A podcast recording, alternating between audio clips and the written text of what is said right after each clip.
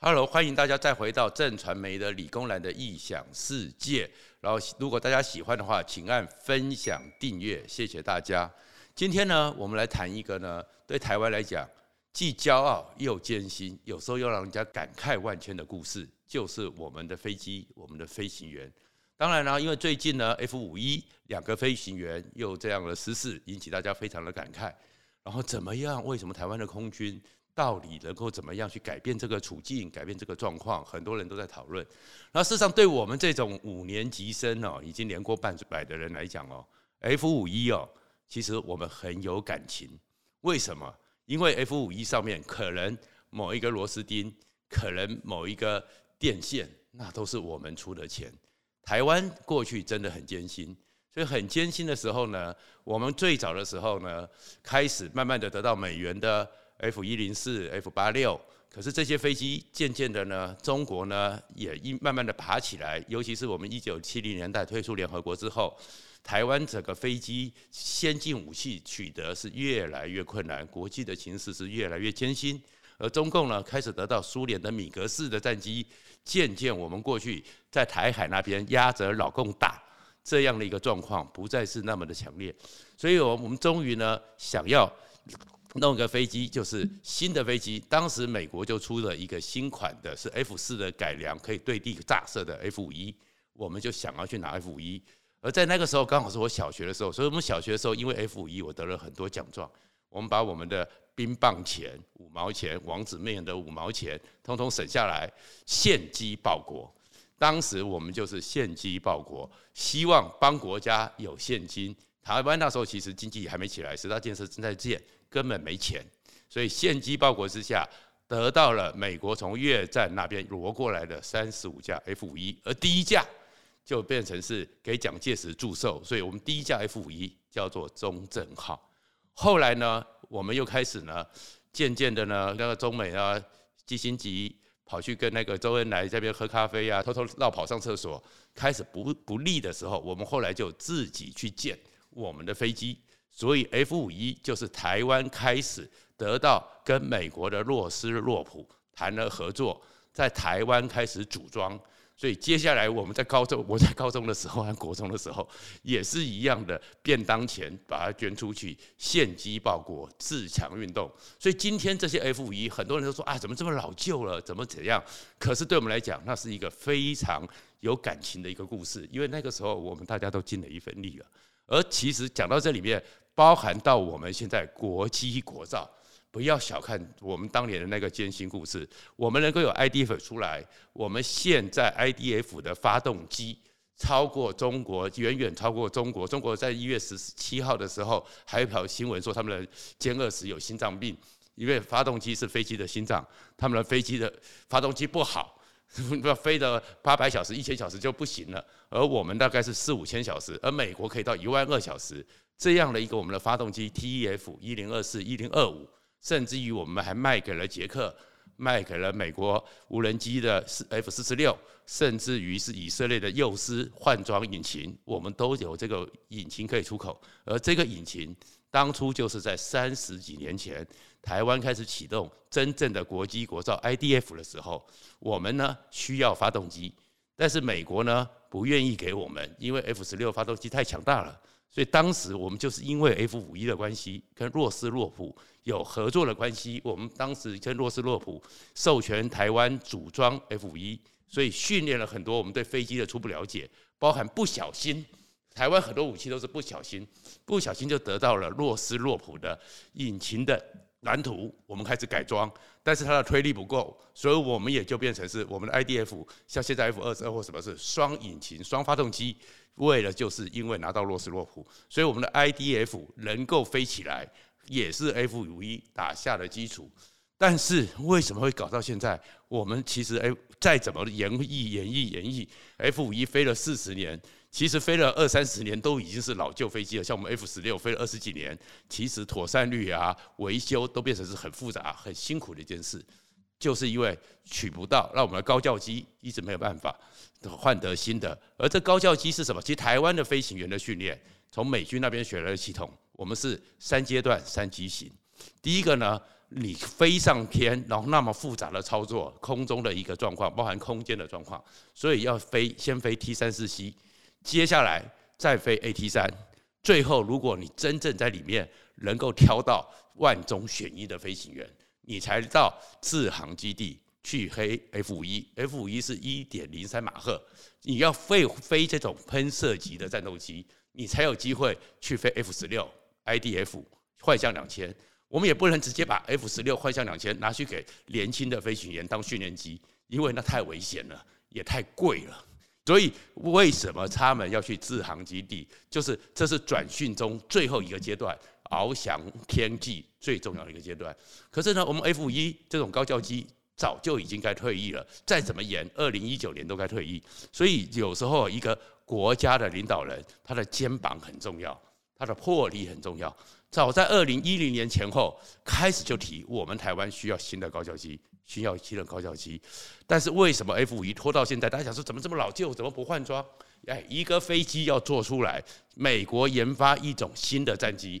大概十二年到十五年。当年我们 IDF 八年做出来，已经是世界奇迹。所以光要研发一种新的飞机不是那么容易，不是说今天说我们要做新的，我们就可以买，明年后年就换装。所以有很多人说，怎么换装这么慢？拜托，连美国这么强国，俄罗斯这种强国都没办法，我们怎么可能？除了中国以外，中国是每天有新飞机，但是到底能不能飞，我们不知道。飞机不是这么简单的事，航太事业是国家之力，尤其是我们跟美国、俄罗斯这种国力相比，我们其实真的已经那些研发人员都很尽力了。然后当时呢，结果到的时候，总统叫做马英九，那马英九的这个人的个性呢，大家也都知道，不沾锅。当时我们要换。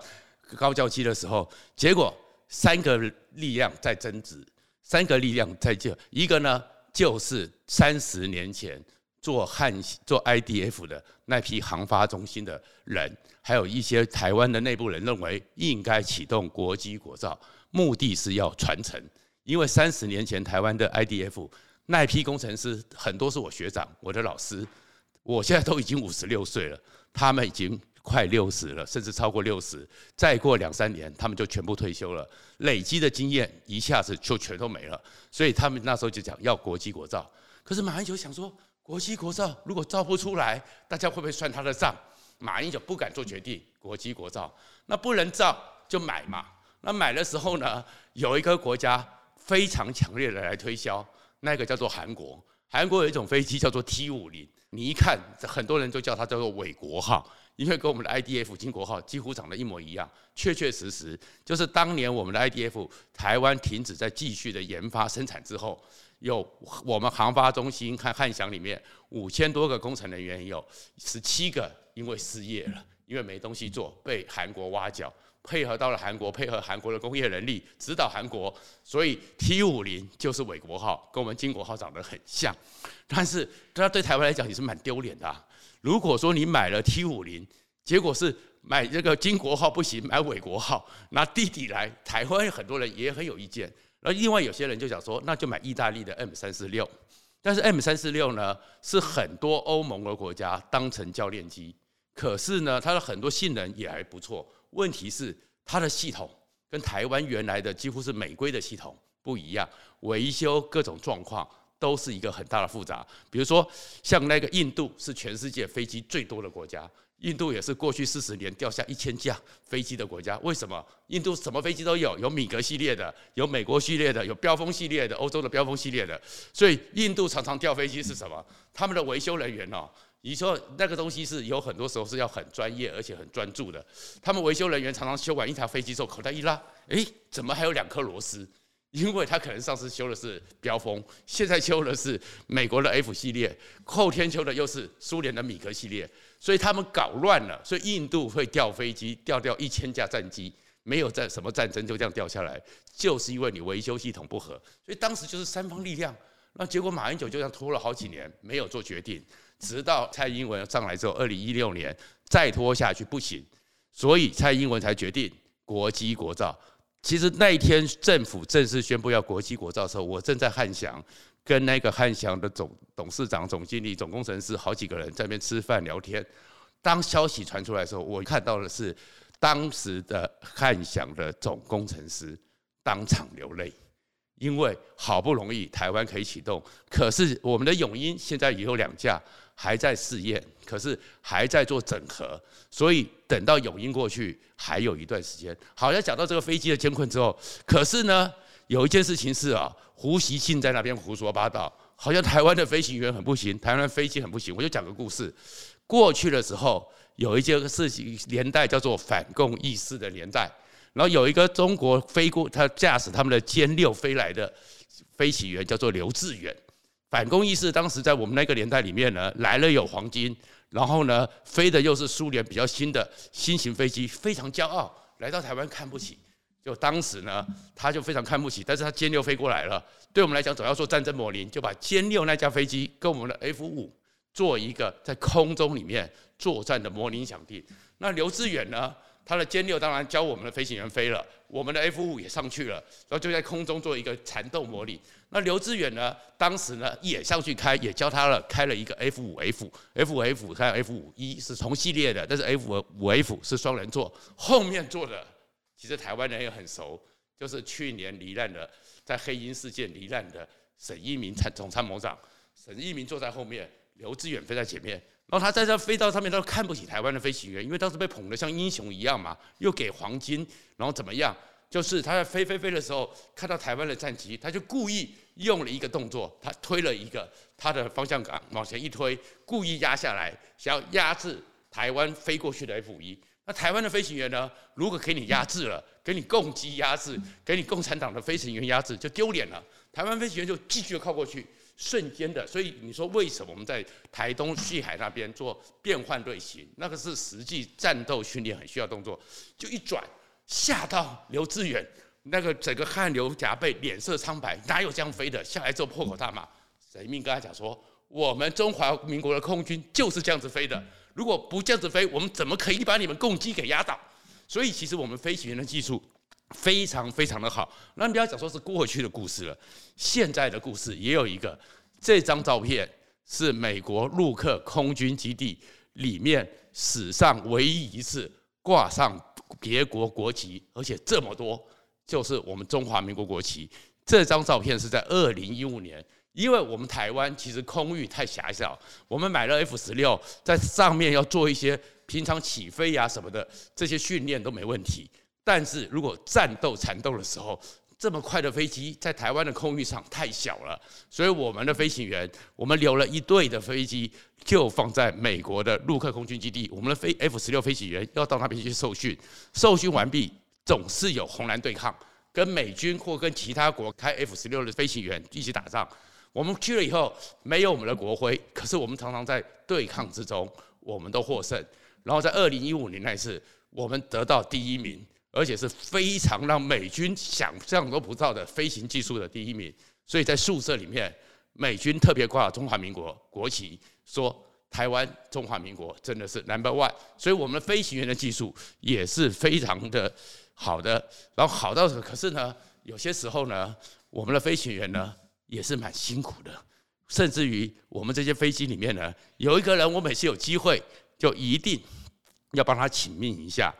这个呢是在整个我们航发中心清泉岗基地厂房里面最重要的一张照片。大家看那个铜像叫做武克镇将军。所有目前我们台湾不管是 F 十六 V 改装出来，或者是 IDF 重新改装，或 F 十六进场，或是永鹰战机，只要有任何一架飞机一出厂，一定是要慢慢的滑行到武克镇将军的前面。由武克勋将军加以检阅，检阅完毕之后，这架飞机才打开油门，向前往清泉岗基地直接飞上天。为什么一定要给武克镇将军看到呢？因为台湾没有武克镇，就没有 IDF，就没有我们现在的一个维修和整个飞机的能力。当时我们要做 IDF，好不容易呢，我们终于呢开始启动，然后呢不小心，都是不小心。不小心拿到了洛斯洛普引擎的蓝图，又不小心拿到了部分的 F 十六的设计图。我们的工程师就在汉翔，就在清泉岗基地努力的去做练习，可是去模拟。然后当时呢，慢慢慢慢慢做出来了。可是飞机呢，真正要飞上天上，天上有这么多的变数，你看这天上的变数复杂到什么程度？复杂到就好像一个苏伊士运河里面一个四十节风，大概九级风，都可以把一艘四百公尺的大船打到那边当筛子。你知道天上的变数真的很多，水那个，所以呢，能不能飞？这架 IDF 能不能飞？所以当时做了两架试飞的原型机，一架是零零一，那零一就是给我们的吴康明，现在的吴康明将军，我们的试飞员的总教头。他去飞过，哎，成功了。可是下来的时候，有轮子上面有一点状况，起落架出点问题。然后后面呢，再飞起来，到了零零二的时候，其实 IDF 最出来的时候会有个麻烦，当它开始往前加速的时候，要经过超音速的阶梯的时候，会有个臀跃。臀跃就是飞机飞一飞，像海豚一样会跳起来。可是一个战机在空中这样一跳的时候，整个升力阻力出状况，会掉下来，会失速。要怎么去？到底什么地方出了问题？到底为什么会臀跃，就变成是一个非常想要去解决、了解的问题。所以呢，五克镇当时是校级军官上校而已，他就上去，上去就就试飞，就在沙鹿外面的海上，那个台中的外海开始做试飞。那做试飞的时候，一切的顺畅，然后留两架 F 一零四，就是 F 一零四改的侦察机在旁边记录所有飞行的参数、飞行的状况，然后回来想要给工程人员研究到底哪边出问题。就飞一飞飞一飞飞一飞，最后呢又发生臀跃，但是臀跃的时候他也是撑住，可撑住之后再去飞的时候，那个时候是原型机还在做实验，竟然尾翼那边开始出事，尾翼的有个叶片开始断裂，那很多人就很危险了，就就马上那个指挥中心跳机跳机跳机，可是吴克镇呢就想说这架原型机这么艰这么艰困的做出来，如果跳了让它撞了。没有得到任何价值是没有意义的，他就继续飞，继续撑，撑着之后，让后面的 F 幺洞四、RF 幺洞四把所有的记录，包含就怎么屯越，为什么造成屯越，什么样的风速，什么样的角度造成的状况，通通记录下来之后，直到最后飞机快要撑不住了，飞机已经要失速坠海的时候，他才按了弹跳弹跳椅，从座舱里面弹出来。但是大家看了傻眼了，他降落伞没有解开。人就掉到海里面去，渔船赶快去打捞，捞起来的时候已经身亡。那身亡之后才发现说，竟然他五脏俱碎。其实飞机的危险在哪里？你知道弹跳椅出来之后，现在很多人讲说啊，弹跳椅什么的，哎，弹跳椅也是个高科技。美国 F 三十五有一段时间 F 三十五都能飞，但是 F 三十五没有成军，为什么？弹跳椅的铝棍是不安全的。太高的速度之下，它会断裂，所以最后是英国的马丁贝克找了我们台湾观音的一个铝工厂，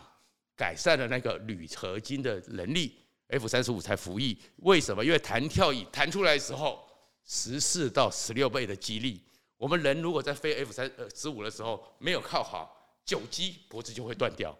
所以是那样一个弹力，所以只有很多时候弹出来的时候会有一个叫昏迷黑视。会人都不清醒，所以有时候降落伞没打开，是因为那一瞬间一个十四到十六级，如果像我，我们平常是一级嘛，像我这个大概是八十公斤的人乘以十四的话，一千一百二十公斤的力量往我身上突然一压，人不见得身体能承受了，所以它弹出来之后，但是那个降落伞要拉开的时候，绳子像鞭子一样打中他的胸部，就五脏俱碎。可是这样子的结果，但是他给人、给台湾留下最珍贵的，就是他那些数据拿回来之后，我们的航发中心汉翔根据数据重新设计 IDF，从此之后 IDF 一直到现在为止是台湾妥善率最高、失事率最少，远胜于 F 十六和幻象两千的战机，就是五克镇。所以为了改变五克镇，因此大家。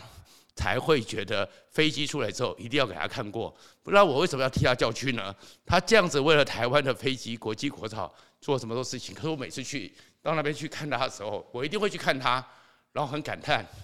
这么多年了，他当时是一九九一年出世，到现在为止已经三十年了，三十年时间里面，他竟然只是立个碑、立个雕像，站在汉翔里面。站在航发中心清泉岗里面，但是他竟然没有入世忠烈祠。我们国家有时候很多制度是很坚硬的或很迂腐的，认为说他不是因为因战功而殉职，所以他只有在台中市市里面的那个忠烈祠里面有把他入祀牌位，而我们大直国家级的英雄忠烈祠是没有他的，这实在是让我们觉得好像对他很不公平，对这些牺牲的武克镇还有对这些空军们都不公平。然后另外一个情况是。台湾的飞机呢，有很多时候也有一些很特别的事情。在云林呢，有一个叫做十八将军祠。十八将军祠呢，这里面呢，是我们空军里面也跟这一次志航基地有点关系。然后呢，又变成是一个军中传奇，叫做献中原。这个呢，有十八个将军。大家看里面呢，那是有一次呢，是一九九零年八月二十一号。这从松山机场一个空军运输机要绕去嘉义机场，后面再到台东志航机去去看有一个工程，我们空军台湾非常重要的叫建安四号工程，建安四号计划，就飞到云林外海的时候，因为风速和天气的巨变，飞机失事了，就掉到了云林这边，然后上面就有这么多个将军，这么多的军官，还有飞行员，总共十八个人。就叫做十八将军，可是后面大家就觉得这个东西又有一点点特殊的巧合。里面呢，林农宪中将、令建中中将、傅大元少将是里面位阶和职务最高的。然后你大家请看，林农宪、令中、令建中、傅大元三个字刚好是献中原。就是因为他们出生的那一天，一九八零年八月二十一号是农历七月一号，农历七月一号就是台湾民间的鬼门开，七月十五号就是中元节，竟然就有一个献中原，他心里想哇，怎么会这样子？那，当然那些云林的乡亲很朴实，赶快想要去抢救。后面呢，他落下了一个地呢，就地主叫做黄东。那黄东呢，就是我黄窗下的黄，东南西北的东。黄东也很大方，把地给献出来，立了纪念碑，立了祠，要为纪念这些为台湾在牺牲的这些十八个将军。可是呢，更奇特的事情，当时是黄东他们呢，就说竟然是国家为国牺牲，所以他们不要国防部出钱，他们自己出钱盖碑盖石。在一九九一年的时候，那时候大概需要的钱是四百万。一个农民，一个农地要凑出四百万，极不容易。但是他们全家开会，就是他们家族愿意扛起来这块地，就捐给国家了。但是四百万呢，主要是他有个女儿在台北做生意，结果没想到捐了以后，生意特别好，那年特别好，一年之内四百万赚回来了，所以才发现十八将军是有保佑他们的。但是后面又给人家看到了，就是有点巧合是什么？因为那个地主叫黄东，黄是怎么写？黄字最下面有两撇八，那传统写法的黄像我们黄黄窗下黄，这草字头是一个写这个二十的一横，八月二十一就是他们出事的那一天。然后呢，东是什么？东呢一个十一个八，十八个人。然后东中间有个田，所以他一想哇，怎么这么巧合？竟然是黄东。这块地十八将军，然后为什么更奇特的是什么？他们要去看建安十号工程。建安十号工程就是我们的后面，我们花莲有加山计划，我们台东有志航基地。因为随着中共飞弹和飞机的能力越来越强，我们西部在开战的时候，那时候想法就是立刻的向嘉义的机场跑道做一个扩建，立刻转进，转到东边中央山脉之后。然后到山洞里面，到地洞里面，等到第一波打击完毕之后，再出来进行第二波的反击，所以要挖很多地洞。当时建安计划在志航基地里面，为什么大家会觉得说有些巧合？是因为当时在负责城治的国防部的将军，他们在做台东志航基地，也是这次的志航基地的时候，出了一个状况，挖一挖，挖到了一具石棺，石棺是几百年前。原住民在那边的一个酋长，他的一个石棺，然后挖出来之后，因为他们呢没有太注意，没有特别的友友友善有礼貌，所以那个史官呢，当然把他安置，可是就没有造一些礼节或什么的，也没有去问原住民有没有什么细节要注意。开施工的时候，突然有一天呢，整个推土车会没有人管，就拼命的往前跑，有失事，或是人呢突然就掉到海里面去。包含这一次他们要去这个建安祭看视化的时候，飞机就掉下来。出了这些事情之后，立刻在志航基地请了原住民长老，依照原住民的古律重新收葬。结果收葬完毕之后，建整个支航基地比较平安，然后后面就成了我们台湾防卫最重要的部分。所以今天呢，其实就是讲一讲说，我们的空军哦，其实不要小看他们，他们真的很厉害。我们的飞机。其实真的很艰辛，重要的是现在希望我们的永鹰 F 十六 V 以及现在训练新的一千两百二十个新的工程师，能够好好的珍惜他们，帮我们做出 IDF 的下一代 ADF Advance。谢谢大家。